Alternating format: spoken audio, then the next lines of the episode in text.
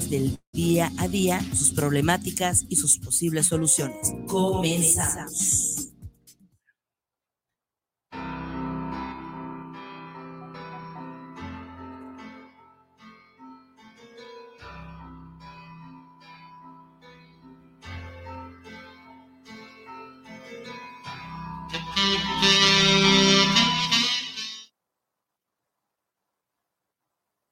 Muy buenas noches, amigos, amigas.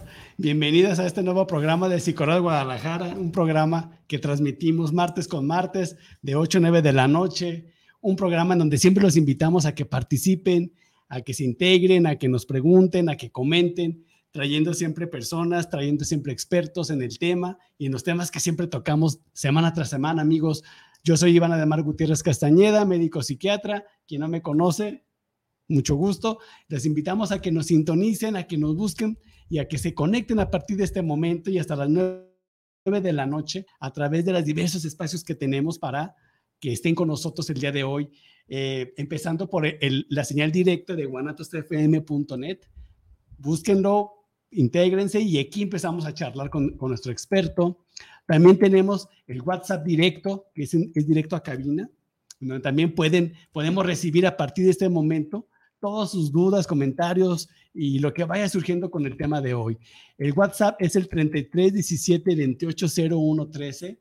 33 17 28 01 13. Y obviamente pedirles, invitarlos a que nos den un me gusta, un like a la, a la fanpage de Facebook, que es Guanatos, Guanatos FM Network. ¿Sale? Y bueno, pues obviamente ya vamos un poco con el tiempo pasado, pero aquí estamos gustosos y entusiasmados, trayendo un nuevo tema, trayendo un tema que nos han pedido tiempo atrás y que, bueno, siempre vale mucho la pena hablarlo. Eh, es un tema que de repente genera tantos mitos, estigmas, pero para eso pues tenemos a nuestro invitado el día de hoy. ¿Qué te parece, doctor, si te presentas con tu nombre, tu profesión y el tema a toda nuestra audiencia? Buenas noches, eh, yo soy el doctor Martín Osvaldo Lozano, eh, soy eh, egresado, médico egresado de la UDG, me formé como psiquiatra en el Instituto Jalisciense de Salud Mental y estudié la alta especialidad en neurobiología de la esquizofrenia por parte del UNAM en el Hospital Fray Bernardino Álvarez de, Ciudad de México y precisamente nuestro tema del día de hoy es la esquizofrenia. Pues bueno, es, era de esperarse, ¿no? Eh, en efecto, es, es, es un tema está rodeado de muchos mitos. Lo cierto es que para estas alturas la gran mayoría de las personas han escuchado este término, esquizofrenia, sobre todo por los medios de, comunicación, y eh, pues está rodeado particularmente de esta noción negativa de, peligrosidad, de, de, maldad incluso, ¿no? O sea, y pues locura. De hecho, la mayoría de las personas toman como sinónimo de locura esquizofrenia, cosa que vamos a ver que pues no es precisamente así. Antes que nada, pues vamos a, hablar un poco de qué es la esquizofrenia. La esquizofrenia es un complejo sindromático. ¿A qué me refiero con esto? O sea, realmente eh, no podríamos decir que es una enfermedad específica, sino que es muchos eh, eh, cuadros distintos que pueden ser distintos tan, tanto como pacientes haya. es, como varios síntomas mezclados sería o cómo sería? Es un conjunto, De, síntomas que se que se que, se entrelazan y tienen características en común. Tienen una etiología que consideramos que es común, pero en realidad, a diferencia de, por ejemplo, la diabetes mellitus, no podemos decir que alguien que es diabético, eh, voy a cambiar un poco mis palabras, no podemos decir que alguien que tiene esquizofrenia es porque precisamente es que tuvo ciertos hábitos a lo largo de su vida y desarrolló precisamente esa alteración que ya sabemos que es el páncreas, ¿no? Es un cuadro bastante complejo, que bueno, la esquizofrenia, pues las descripciones datan desde, pues desde hace mucho tiempo atrás, pero debemos este, este nombre particularmente a, teóricos de principios del siglo pasado, específicamente el término esquizofrenia lo dio un, médico que se apellidaba Blüller, y es a quien le debemos este término. ¿Y cómo en qué año fue este, este término acuñado? este término realmente descrito es desde antes. El descrito está desde este 1910, si mi memoria no me para, y en un inicio fue otro médico que llamábamos, que se llamaba Krepelin, que él fue el que, de hecho, tomando muchos eh, casos clínicos que ya habían reportado otros médicos, los unió y dijo, estos pacientes tienen varias cosas en común los juntó todos y dijo, ah, esto es una nueva enfermedad. Esa enfermedad la bautizó como demencia precoz. Así fue como el primer nombre de esta enfermedad. Exactamente. Posteriormente llega Blüller. Ahorita no tengo la fecha exacta, si quieres puedo. pero bueno, finalmente el punto es que esta enfermedad ha venido acompañándonos en la historia de las personas. Desde, eh, desde antes, ya, ya si nos vamos a la historia, eh, hay un, relato bastante interesante que precisamente viene en el Viejo Testamento sobre un rey, un rey de Babilonia, el rey Nabucodonosor II, que fue precisamente quien eh, invade las tierras de Israel y lleva cautivos a, las, a los pobladores de Israel. Estando en Babilonia, pues bueno, está toda esta historia, pero en un punto se describe algo muy curioso él empezó a comportarse como una cabra. Se desvestía, empezaba a pastar.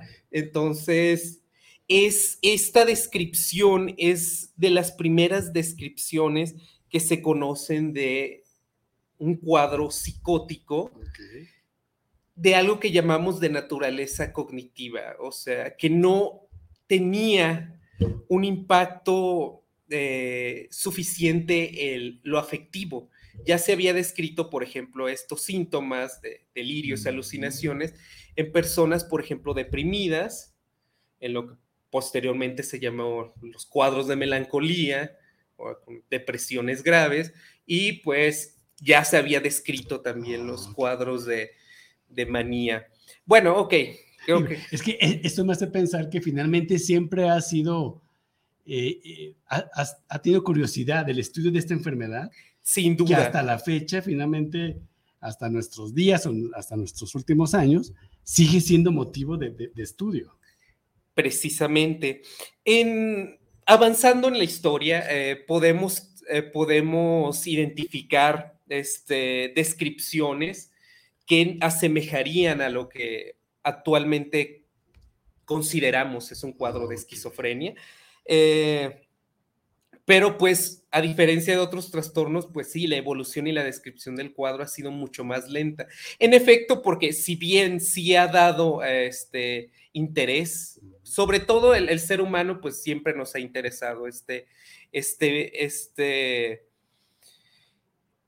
e, e, esta situación que representa uno de nuestros mayores miedos, que es la locura, la pérdida del control. Eso iba a comentar, ¿no, doctor? Finalmente esta enfermedad esquizofrenia se asocia mucho a este miedo humano o de los humanos. De, a perder, la, perder razón. la, razón. de perder el sentido, ¿no? De, de perder como este contacto con la realidad.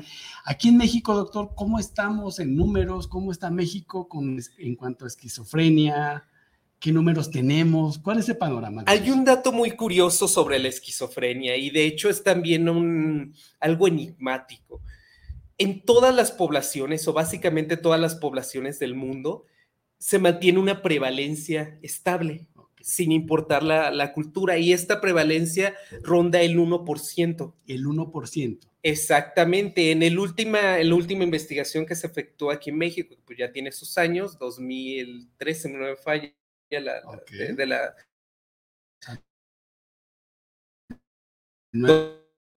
años identificaron una prevención del 7%. Esto se repite en todas las zonas del mundo y esto llama mucho la atención sobre la naturaleza de la enfermedad, porque si bien son las personas afectadas eh, tienden a tener una tasa de reproductividad más baja que la población en general, no desaparece esta, esta prevalencia o no se reduce ¿Tienen, ¿Tiene menos hijos, te refieres? Sí. Y aún así se mantienen los números. Exactamente. Sabemos que existe una carga genética importante para la esquizofrenia. Los estudios en gemelos, que fueron los primeros que se efectuaron a mediados del siglo pasado, precisamente hay un estudio bastante importante en gemelos en Bélgica, eh, identificó un riesgo, una concordancia como cigota. Esto quiere decir que el riesgo de que un gemelo esté afectado y el otro también, de más o menos un 60%. Entonces es importante la carga genética para la enfermedad. O sea, es decir, si mi papá tuvo esquizofrenia o mi mamá, ¿qué, riesgo genético tengo yo como Diez veces mayor que la población general. diez veces más de, los quienes no tengan papá o mamá Exactamente, pero bueno, eh, en, este, en estos albores de la investigación sobre la genética de la esquizofrenia, se fueron identificando distintas eh, variaciones específicas en genes. Genes es una, es, pues obviamente es una porción del ADN que codifica para una proteína específica, o sea, a una sustancia específica de nuestro organismo. Y cuando hay variaciones en estos genes, decimos que son polimorfismos. Hay polimorfismos muy estudiados que se saben directamente causan enfermedades en particular. Por ahí de precisamente la década de los 80 se identifican los primeros polimorfismos que se llegan a sospechar tienen un papel en la esquizofrenia, pero el estudio, eh, los estudios posteriores sirvieron para saber que pues, realmente era más allá del riesgo de solo tener una sola variación. Entonces ahora sabemos que son muchos polimorfismos, aparte de alteraciones incluso a nivel mayor en el ADN, que nos predisponen al desarrollo de esquizofrenia. Pero lo cierto es que no solo es el factor genético, tenemos un importante factor, eh, muchos factores ambientales que están asociados al desarrollo de la edad. De tal manera que la esquizofrenia es, un, es este grupo polimorfo de, síntomas y, signos, este, se considera lo que, lo que llamamos una enfermedad este, multifactorial. Se necesitan muchos factores, aparte del riesgo genético que nos va a dar como resultado eh, la enfermedad. Por ejemplo, eh, estudios epidemiológicos han identificado que hay mayor prevalencia de esquizofrenia en poblaciones urbanas, en personas que nacieron en los meses de invierno, en personas de padres años, eh, hijos de padres añosos, particularmente cuando el padre es el, de, mayor edad, este, factores de abuso en la, infancia también se han asociado y dentro de este abuso lo que más se ha identificado tiene que ver con lesiones en áreas específicas del cerebro. Y pues bueno, ni siquiera, y ni siquiera también tiene que ser en situaciones de abuso. Sabemos que también pacientes que, por ejemplo, tuvieron partos complicados en donde hubo hipoxia, esto es falta de, oxígeno que llega al cerebro, pues también llegan a tener un riesgo aumentado para el desarrollo. Nuevamente, son muchos factores que se tienen que combinar para darnos como resultado la enfermedad. Otro muy importante y también aquí sí nos va a servir para aclarar uno, de los primeros mitos que hay sobre la enfermedad. En efecto, el consumo de sustancias aumenta el riesgo de desarrollar esquizofrenia, pero lo cierto es que si la persona no tenía la predisposición genética para desarrollar la enfermedad, no, bueno, con esto no les quiero decir que consuman drogas, ¿no? Pero al final de cuentas es, no van a desarrollar la enfermedad. Si bien es cierto, es que las sustancias... Eh, ¿Como cuáles sustancias? Se han identificado como de mayor riesgo. Mayor riesgo, cannabinoides, o sea, la marihuana y alucinógenos. Alucinógenos ustedes me dirán que hay ciertas sustancias que tienden a, a, hacer que las personas desarrollen, desarrollen, síntomas similares a lo que pudiera ser la esquizofrenia, como es el caso de las metanfetaminas, el famoso cristal, pero el cristal genera síntomas psicóticos por sí solito y de manera muy fácil, pero no son cuadros de esquizofrenia. Si vienen pacientes adictos, con un consumo repetido, eh, funcionalmente podremos, podemos decir que pues son prácticamente esquizofrenia, pues realmente no necesariamente lo son. como, ah, bueno, revolviendo un poquito, pues en efecto, sí, cannabis alucinógenos son los que han demostrado mayor riesgo, pero lo cierto es que en una persona que ya estaba ahí en el borde, a veces ese es el empujón que necesitaba. El último empujón, ¿no? Ya para que la enfermedad sea visible o sea más notoria, ¿no? Oye, Doc, y en este grupo de personas que tú ya nos estás comentando, ¿quiénes son más de riesgo? Es decir, eh, mujeres, hombres, jóvenes, ¿cómo, ¿cómo esta enfermedad llega y cómo se va presentando? La, la, prevalencia y la incidencia es similar en ambos, en ambos sexos. Si bien en, en, cuestión pronóstica los hombres tienden a tener un peor pronóstico porque suele presentarse a edades más tempranas que las mujeres, eh, entre los 15, eh, 15 a 25 años. Eh, suele haber como este, este pico en, en, los hombres, en las mujeres es un poquito más mayor, llegando hasta los 20 eh, a 30 años, el, primer pico un en poco más retrasado comparado a Exactamente. El, el, pronóstico es peor porque precisamente eh, mientras más tarde eh, se presenten los primeros síntomas psicóticos, que ahorita vamos a hablar de cómo se clasifican los síntomas, es peor porque tu cerebro no se ha formado lo suficiente. Las circunvoluciones, que son esos estrías que tienen los cerebros normales, realmente no terminan de formarse bien. Un cerebro no termina de madurar hasta los 21 años. Entonces, iniciar antes de los 21 años es un factor de mal pronóstico. Porque este cerebro todavía está en proceso de madurar, de... Y llega esta enfermedad o se presenta. Y, pues hace un corte a la maduración normal. La mayoría de las personas eh, con, que van a desarrollar la enfermedad suelen tener síntomas previos, síntomas inespecíficos. Le llamamos a esto una fase prodrómica. Hay otras enfermedades que tienen pródromos, eh, por ejemplo, incluso la gripa, ¿no? Antes de empezar con los síntomas respiratorios. Como el malestar del cuerpo. Exactamente. La esquizofrenia es similar. Normalmente vemos en la mayoría de pacientes que terminan desarrollando un cuadro síntomas inespecíficos, ansiedad, depresión, que no llegan a ser lo suficientemente intensos como para un diagnóstico por sí mismo, así como otros síntomas eh, que entran dentro de una categoría que conocemos como síntomas negativos. Aquí entran, eh, por ejemplo, algo que conocemos como asociabilidad. Son personas que empiezan a retraerse. O sea, como a empezarse a aislar poco a poco. Exactamente. Otro síntoma que entra en esta categoría, eh, lo conocemos como anedonia, o sea, es, pierden como este disfrute por cosas que antes les parecían atractivas, pues las dejan hacer y algo que llama mucho la atención, que se llama bulia, que es una pérdida de voluntad de hacer las cosas por sí mismo. Desde fuera se podría ver como que el paciente es flojo, pero no es así. no quiere hacer nada, no se quiere bañar, no se quiere cambiar de ropa. De tal manera que muchas veces los familiares lo primero que nos identifican ah, es que está deprimido. Que bueno, ahorita vamos a tocar este punto, la comorbilidad entre esquizofrenia y depresión es muy alta, pero pues bueno, es ahorita, ahorita pasamos para ahí. Pero pareciera que es como lo visible para la familia o el entorno. Exactamente, ajá. La familia se da cuenta de que su familiar está cambiando. Entonces, eh, es esta primera fase de pródromo y se va a venir después de meses, años o menos común, pero incluso días o semanas, se va a venir, eh, eh, va a debutar con lo que sería su primer brote psicótico, que es cuando va a tener estos síntomas de locura, por así decirlo.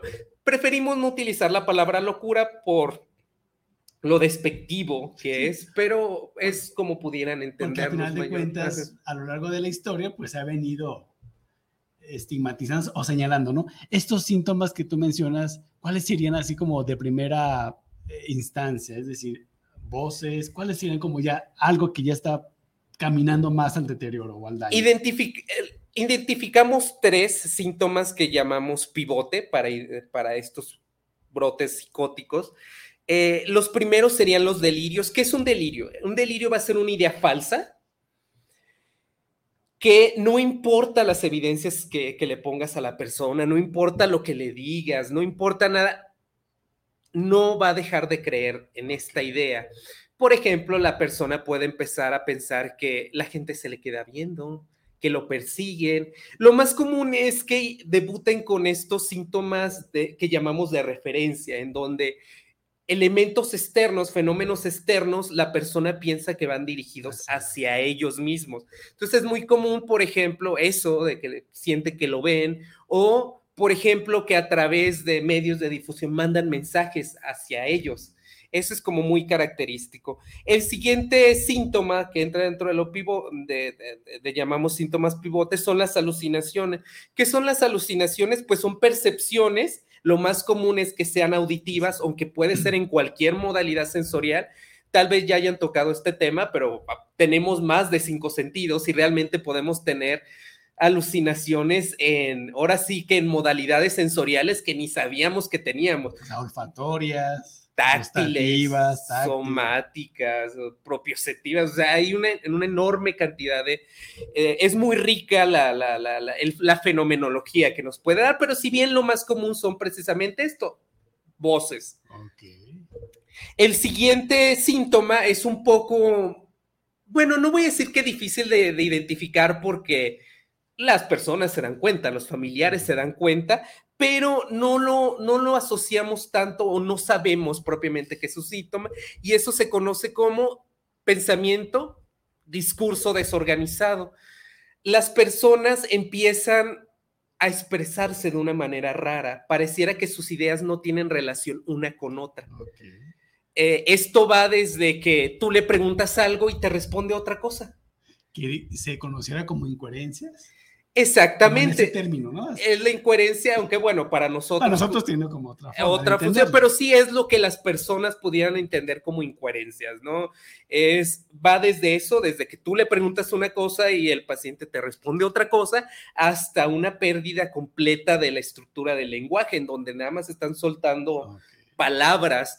Son cuadros más, más graves, pero bueno vamos a tener este, eh, este periodo de psicosis, este, y esto es muy importante. El principal, principal, principal factor pronóstico es el tiempo que dure este episodio sin ser tratado. A mayor tiempo sin que haya recibido un tratamiento, peor va a ser el pronóstico. Les voy a decir por qué. Cuando estamos teniendo estos síntomas a nivel de nuestro cerebro, se empiezan a liberar una enorme cantidad de sustancias, específicamente se ha identificado una que se llama dopamina. La dopamina es una sustancia que en situaciones normales en nuestro cerebro genera las los percepciones de placer. Es el neurotransmisor del placer. del placer. Las drogas hacen que tengamos descargas de dopamina. De ahí es que las drogas tengan este potencial para generar por sí solitas estos síntomas de escuchar voces, tener ideas raras que si bien ocupan tratamiento, se les ocupa dar un, un medicamentos de la misma forma que la esquizofrenia, hay un mejor pronóstico porque mientras se quite el, consumo de la sustancia, pues se van a quitar los síntomas, ¿no? Si persisten los síntomas más de un mes después de que se retiró el consumo de la sustancia, ahí ya estaríamos hablando de, este, pues esquizofrenia. Que, bueno, aquí haciendo un paréntesis, también tenemos aquí un grupo de pacientes que hasta el momento son hasta cierto punto un enigma para nosotros, eh, para la ciencia, eh, ciencia actual, que son pacientes que sin tener una carga genética aparente, sin haber tenido estos síntomas como consumen. Este fenómeno particularmente se ve con los alucinógenos, pero se llega a presentar con otras sustancias, incluso metanfetamina, y debutan.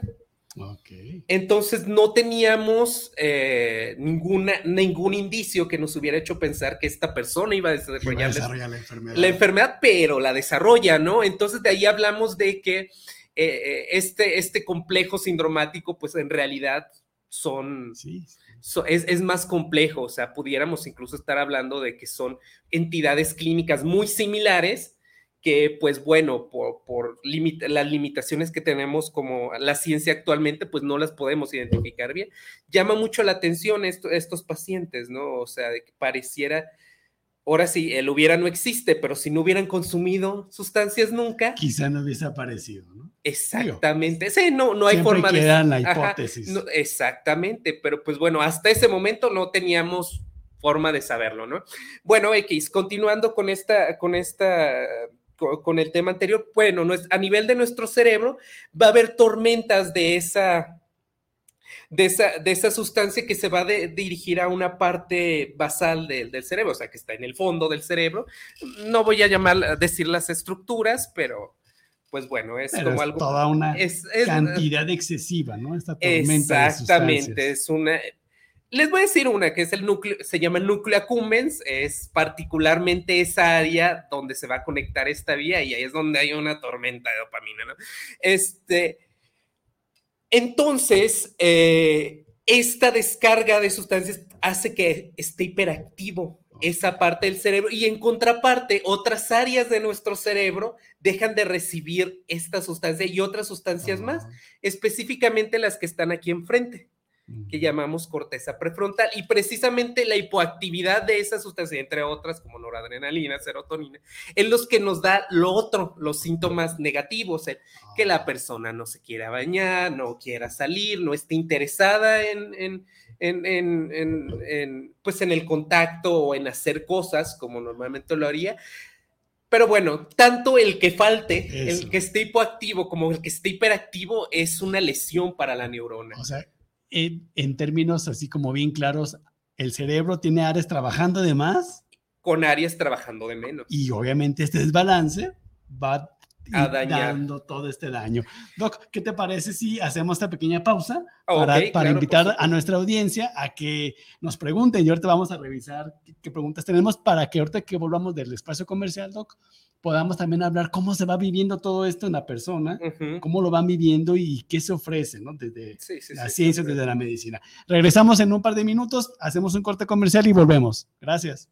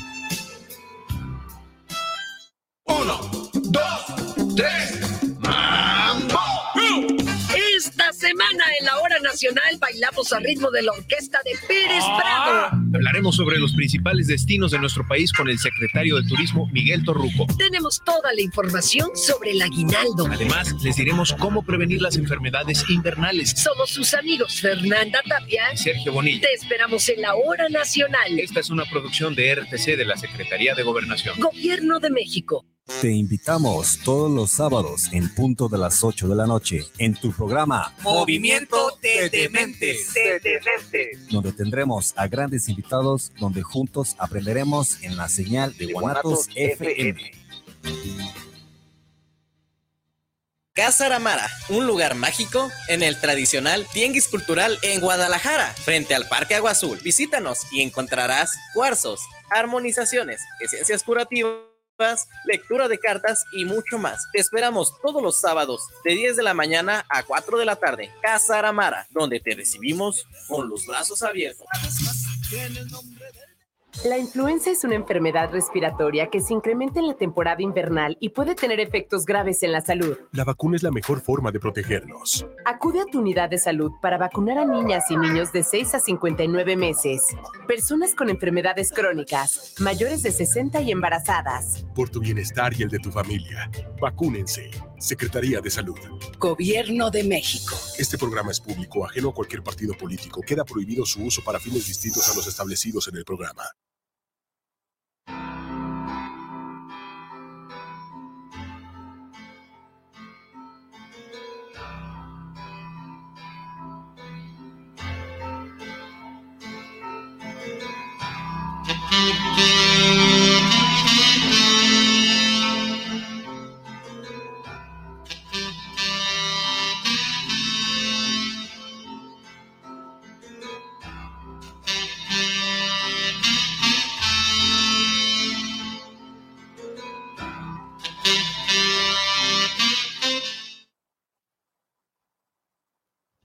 Pues ya estamos de regreso, doctor, aquí hablando de esquizofrenia, hablando con nuestro experto, el doctor eh, Osvaldo. Osvaldo es apellido. No, Osvaldo es mi nombre. Soy Martín Osvaldo. Ah, Martín Osvaldo Lozano. Pero pues el doctor Osvaldo, no pasa nada. Bueno, el doctor Osvaldo. Miren, como decía, o como hemos dicho en otros programas, doctor, siempre los invitamos a nuestra audiencia a que se incorporen, a que nos pregunten. Aquí ya tenemos varios comentarios, varias preguntas.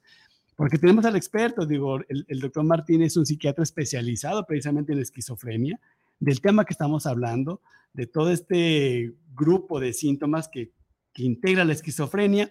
Los vamos a invitar a que se sigan conectando a la, a la señal directa de guanatosfm.net y también a nuestro WhatsApp, que lo tenemos disponible para todas sus dudas y mensajes eh, 33 17 28 01 13. Doctor, pues nos quedamos en esta parte de los síntomas, pero antes de pasar a esto, ¿qué te parece si mandamos saludos a Ana María Rojas? Y se manda muchos saludos al invitado, al programa. Muchas gracias, Ana María. Un me gusta a la página. Para eso vivimos. Para eso vivimos. Isabel Martínez también manda muchos saludos aquí al, al programa. Saludos cordiales. Muchas gracias, Isabel.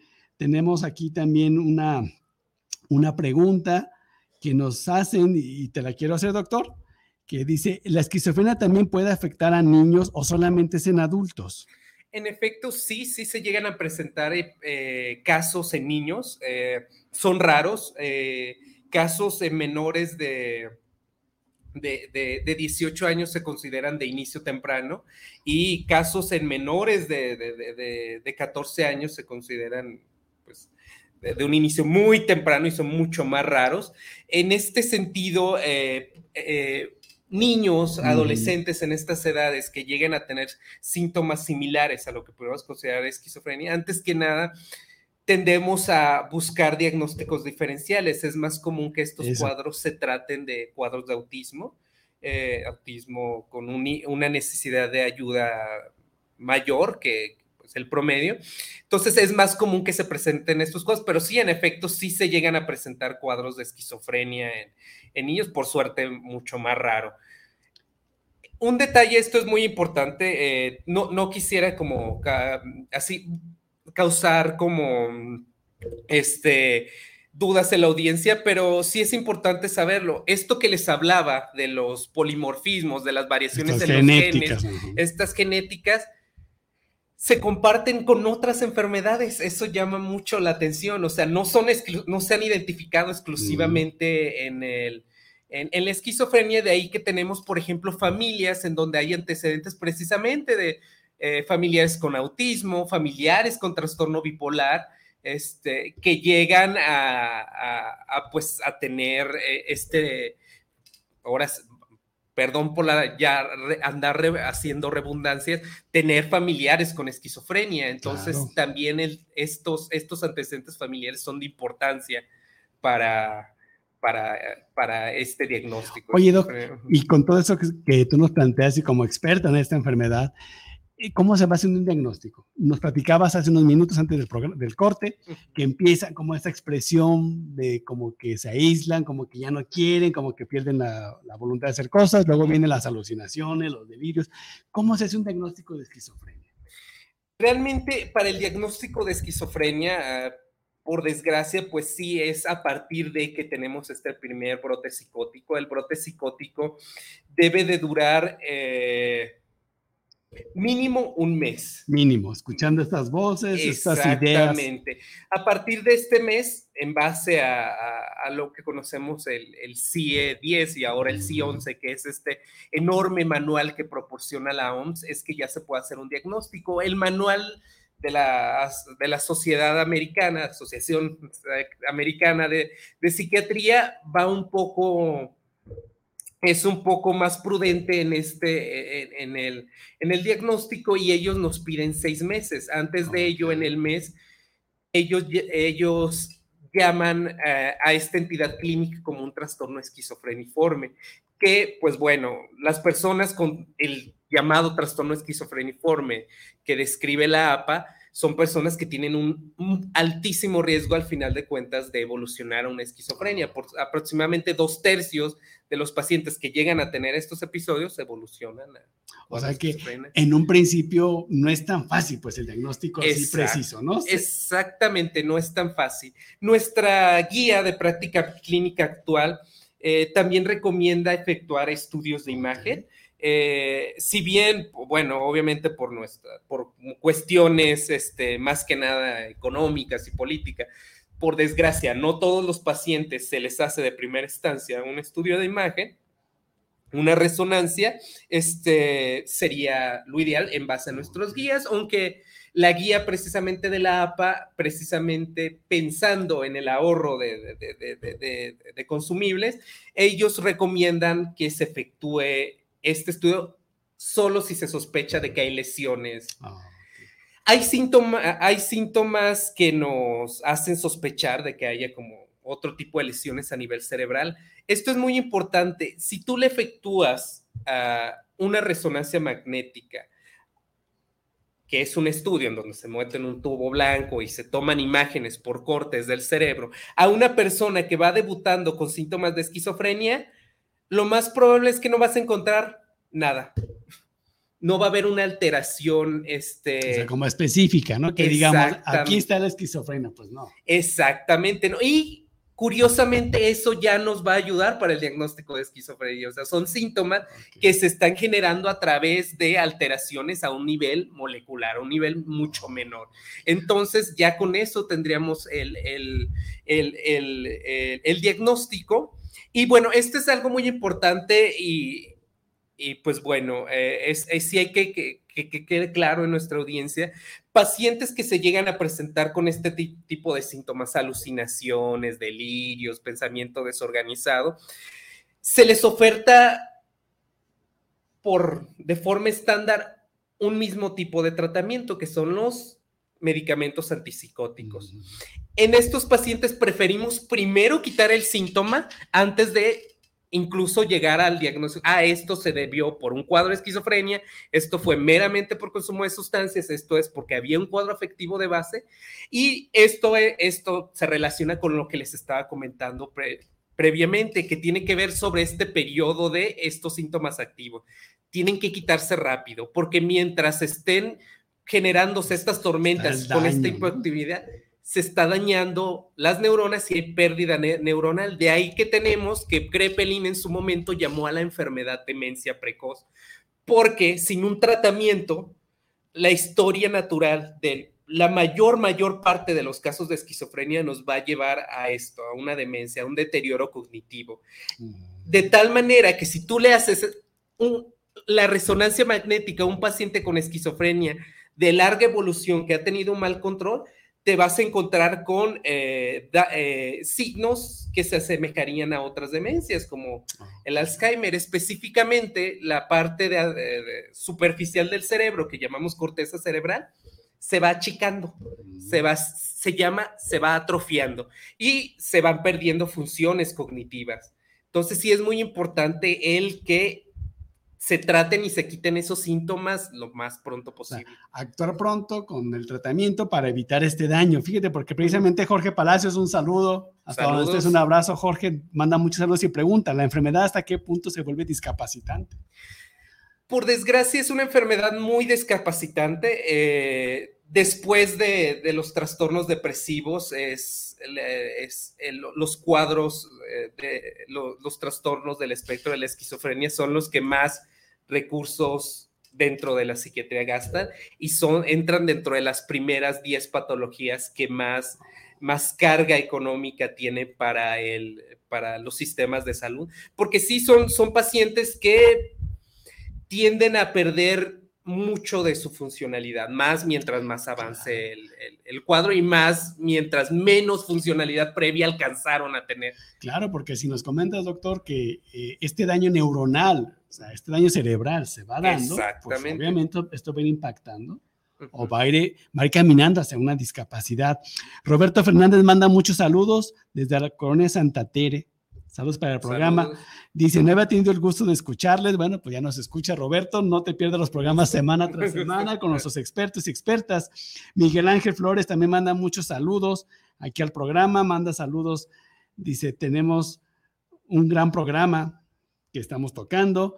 Dice, soy estudiante del doctor Iván. Ah, mira, Miguel, mucho gusto. Un gusto. por acá, parte de, de la UDG. Fabiola Cruz manda muchos saludos y comenta, ¿cómo podemos detectar, doctor, esquizofrenia? ¿Hay alguna manera, alguna forma de detectarla para evitar todo esto que nos estás hablando de daños? Llama mucho la atención, eh, eh, eh, bueno, es muy importante más bien esta pregunta porque en efecto, ustedes dirán, ay, para hacer el diagnóstico, pues nos tenemos que esperar a que ahora sí que, ya, ya se ahogó el niño, ¿verdad?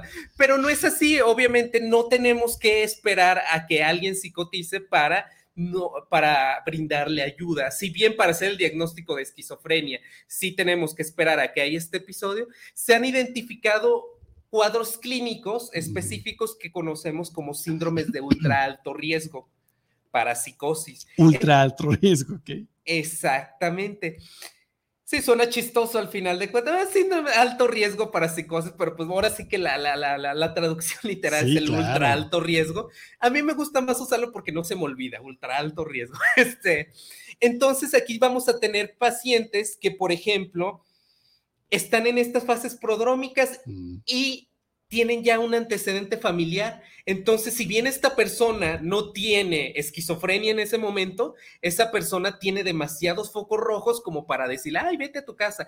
Obviamente no, en estas personas, así como en pacientes que llegan a tener episodios breves en donde tienen de forma transitoria estos síntomas positivos, ideas raras, las alucinaciones de forma transitoria,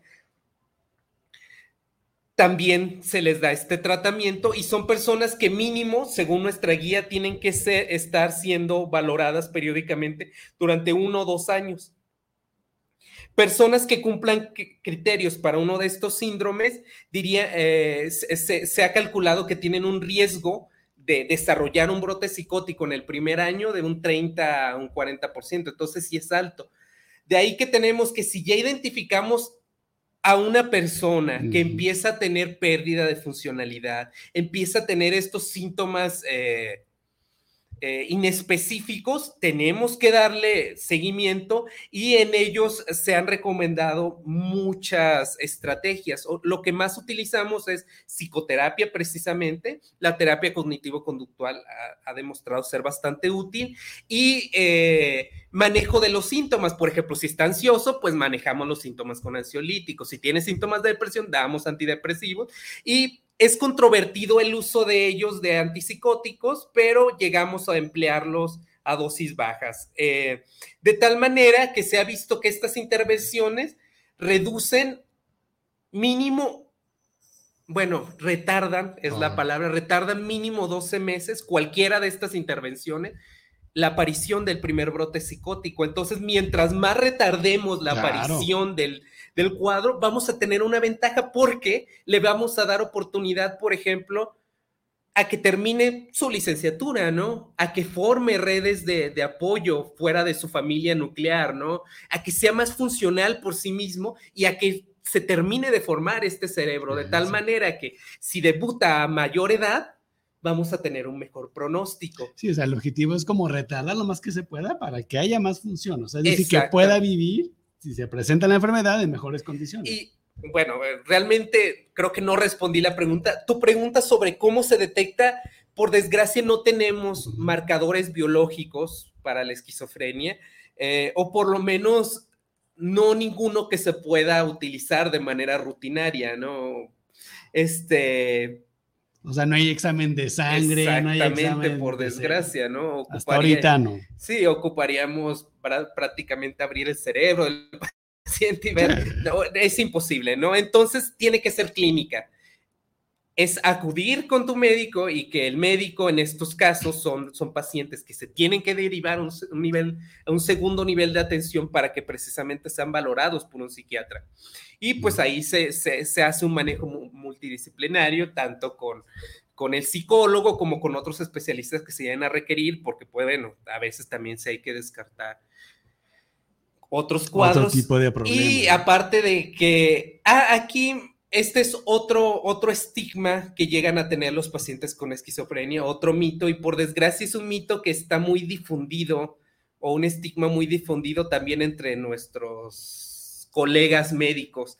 Y es que el paciente de esquizofrenia pareciera que ya no se puede enfermar de ninguna otra cosa que no sea esquizofrenia. No es así. De hecho, eh, se sabe que... Eh, los pacientes con esquizofrenia tienen un riesgo aumentado de desarrollar enfermedades eh, que entran dentro del espectro del síndrome metabólico, obesidad, diabetes, presión arterial alta, dislipidemia, que es colesterol y triglicéridos altos, de tal manera que la principal causa de muerte en los pacientes con, con esquizofrenia son las causas cardiovasculares, igual que el resto de los grupos etarios, nada más que pues bueno, sí ya es, es muy importante remarcar que el tener diagnóstico de esquizofrenia disminuye la esperanza de vida en 15 años. Fíjate qué importante, ¿no? Como este diagnóstico disminuye mucho. Exactamente. Eh, entonces, pues bueno, eh, igual ahorita eh, retomando con esto de la clínica y el pronóstico, olvidé mencionarlo, pero la mayoría de los pacientes van a describir un, un cuadro clínico con episodios recurrentes de, con estos síntomas que le llamamos síntomas positivos, donde tiene estos síntomas de locura con periodos más amplios en donde llegan a presentar el predominio de los síntomas negativos y estos síntomas positivos atenuados. aproximadamente un 60% de los pacientes tienen esta presentación que le llamamos multiepisódica. Ok alrededor de un 30%, poco menos de un 30% van a ser pacientes que pueden tener eh, síntomas positivos continuos y son los que consideramos resistentes a tratamiento. Hay opciones de tratamiento para las personas que no responden a los medicamentos antipsicóticos habituales, que bueno, esto es tema para otra ocasión. Este, y finalmente vamos a tener un 10% aproximadamente de pacientes que les va súper bien o sea, un 10% de todos los que se tratan que les va.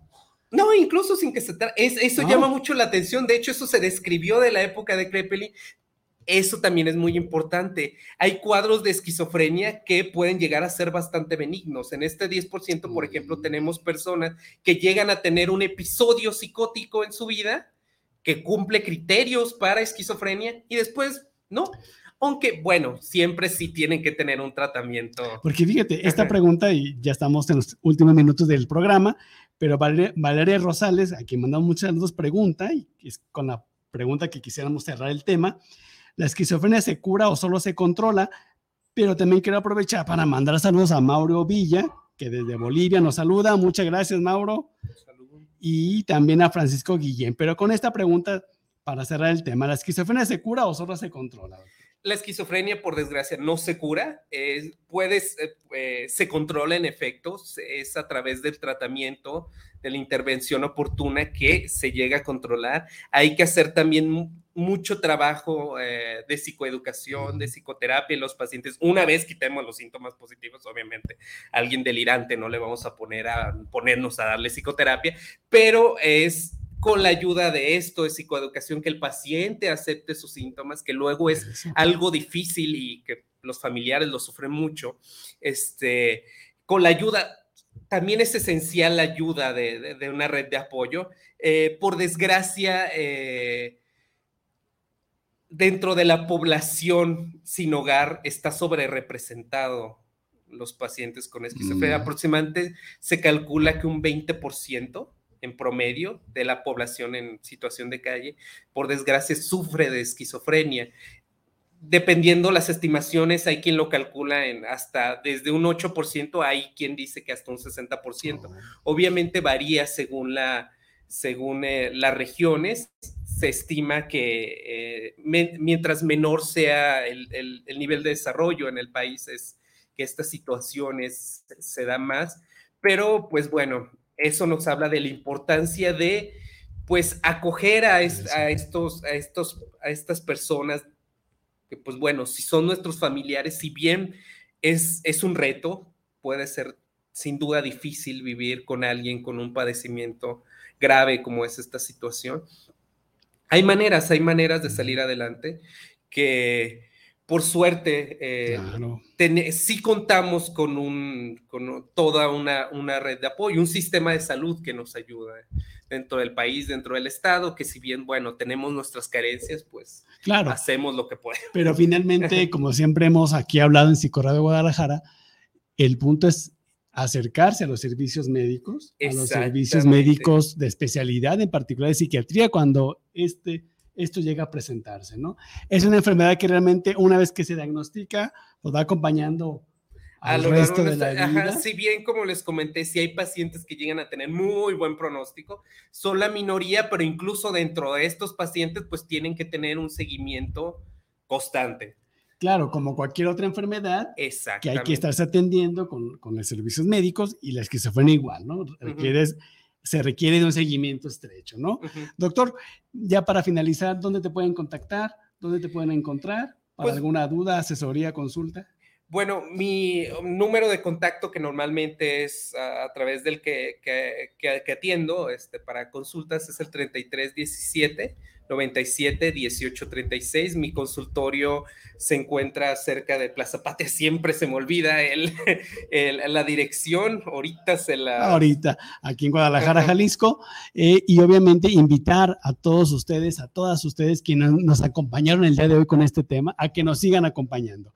Por ahí eh, en el chat del WhatsApp salió una pregunta si se van a diferir programas, ya lo estamos checando para que el mes de diciembre también tengamos programas de Psicología de Guadalajara. Doc, pues muchísimas gracias. Como siempre, tu casa es de Guadalajara. Y obviamente aquí estamos para esperarte en un futuro programa. Y les debo la dirección. Lo dejamos aquí pendiente para que si alguien tiene alguna duda, aquí se puedan comunicar. Aquí el dato en la, en la estación. ¿te parece? Muchísimas gracias y espero que me vuelvan a invitar. Hablo mucho, pero también este tema es larguísimo. Realmente apenas lo rascamos. Pero finalmente se deja, se deja la semilla para que se conozca y se pueda hacer otro programa. Muchas gracias, que pasen muy buena noche. Decidimos, Iván Ademar. Martín Osvaldo Lozano, un gusto. Que pasen muy buena noche. Hasta luego.